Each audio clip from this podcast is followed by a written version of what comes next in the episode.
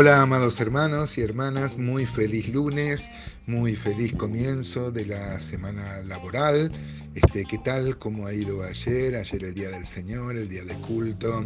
Ayer nos maravillábamos y hoy seguimos viendo aspectos de un Dios victorioso, de un Dios que si bien había disciplinado al pueblo, tan duramente lo había hecho como Padre y ahora se mostraba del lado de su pueblo, del pueblo que siempre amó y siempre va a amar Dios en este tiempo Israel, ahora la iglesia y luego vuelta a, a Israel porque es parte también del propósito de Dios, del reino de Dios. Vemos maravillosamente cómo describe eh.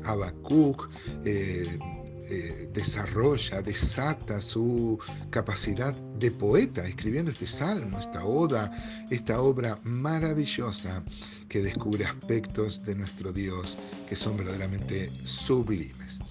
Dice el versículo 10 de Hebreos, perdón, de Habacuc este, 3, dice, te, te vieron y tuvieron temor los montes. Pasó la inundación de las aguas, el abismo dio su voz, a lo alto alzó sus manos. Ya habíamos visto en el versículo 6 cómo este, los montes se humillaban, es como que se arrodillaban. Miren qué qué hermosa figura, ¿no? Los montes, yo cité ese día, no me acuerdo, ya vamos viendo como 18 episodios sobre el libro de Habacuc, pero yo me acuerdo que me había impresionado cuando visité las ruinas de los aborígenes, por ejemplo, acá este, en Argentina o en América, uno puede ver cómo en ese pensamiento primitivo se adoraban a los, a los montes como dioses, tan majestuosos, tan grandes, eh, que a uno le hace parecer que uno mismo es tan chiquito cuando uno ve la maravilla de esas cadenas montañosas, su alto, su esplendor, su gloria, diríamos, este, ve también su pequeñez. Pero acá dice, te vieron y tuvieron temor. No solo se humillaron, como decían los versículos previos, sino también acá tuvieron temor. Es como que nos enseñan, ¿no? Cuántas veces Dios en Isaías toma a animales como el buey o como el asno, que nosotros este, tomamos al buey y al asno como, como animales de poco razonamiento. Sin embargo, Dios dice que son más inteligentes que nosotros porque el buey conoce a su dueño y el asno sabe dónde, dónde alimentarse, dónde está el establo de, de, su Señor. Y esto Dios mismo dice que mm, al final es mejor el buey y el asno que su propio pueblo. ¿no? Que Dios no tenga, hermanos, que reprendernos duramente, que no tenga que mostrarnos ejemplos tan humillantes para nosotros como los animales este, y como los montes, ¿no? porque acá dice que tuvieron temor. ¿Qué tal vos, hermano?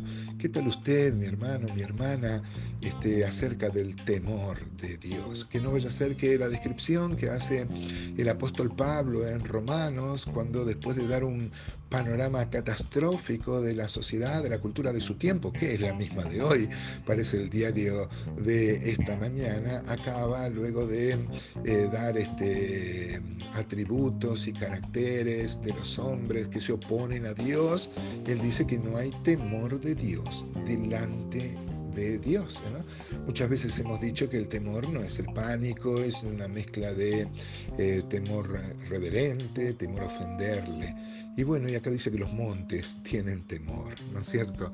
Que Dios nos bendiga y no nos haga humillar con estas muestras de la naturaleza que al final parecen ser...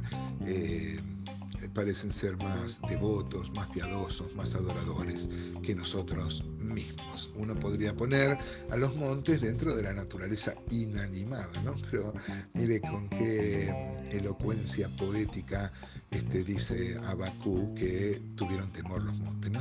Pasó la inundación de las aguas, el abismo dio su voz, se puede referir a las grandes torrentes, a las lluvias, lo que también en los pensamientos primigenios de las primeras civilizaciones eran adorados como dioses. ¿no?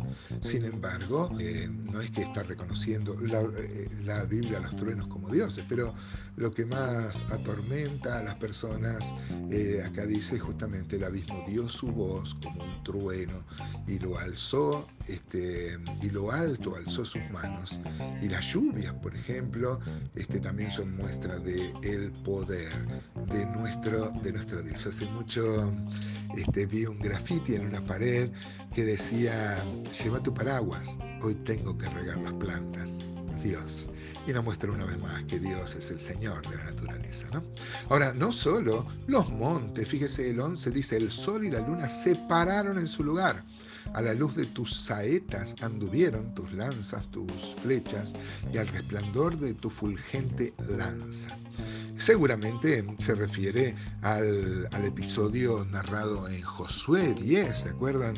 El versículo 12 de Josué 10 dice, entonces Josué habló Jehová el día en que Jehová entregó al amorreo delante de los hijos de Israel y dijo en presencia de los israelitas, Sol, detente en Gabaón y tu luna en el valle de, en el valle de Ajalón y el sol se detuvo y la luna se paró hasta que la gente se hubo vengado de sus enemigos. No está escrito esto en el libro de Hacer. Mire cómo este, Habacuc cita este, a, esto que el sol y la luna se pararon y uno va a ver el texto de Josué y este, eh, da la, fuente que era el libro de Hacer que recordaba este raconto. Una vez leí que había un problema en la NASA acerca de, de, los astros y, de los, y, del movimiento de los planetas y se pudo registrar que en un momento hubo como, como, como un detener de la Tierra, no del Sol, es la Tierra la que gira alrededor del Sol,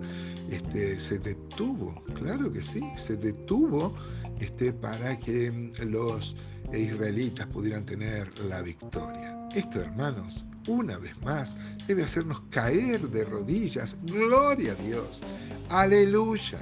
Porque Dios puede eh, alterar la naturaleza para que su pueblo, el que confía en Él, tenga la victoria. Yo no sé cuál es el milagro que necesitas, hermano. Pero Dios y su voluntad tiene todo el poder, ¿no? ¿Se acuerdan del leproso? El leproso le dijo al Señor Jesús, si quieres, puedes limpiarme de la lepra, ¿no? No dudaba de que pudiera, dudara de que quisiera. Perdón, le dijo, si quieres, puedes limpiarme. O sea, él estaba convencido que el, Señor podía limpiarle, ¿no es cierto? Lo que dudaba es que si quisiera, como muchas veces también hacemos, hacemos mal en pasar por encima de la autoridad de Dios y prometer algo que Dios no promete. Si es su voluntad, Dios sana, si es su voluntad, hay un milagro, si es su voluntad, porque Él es el soberano. Fíjense, el versículo 12 dice, con ira hollaste la tierra con furor trillaste naciones. Parece como un resumen de los dos versículos, de los dos versículos previos, ¿no? Este, hollaste, sugiere el majestuoso e irresistible progreso de Jehová delante de su pueblo. Israel no se hubiera atrevido a atacar a las naciones a menos de que Jehová hubiera ido adelante. Trillaste, habla como en, los términos agrícolas de herir la tierra. Amén. Un aspecto más, tan poético, del poder de nuestro Dios.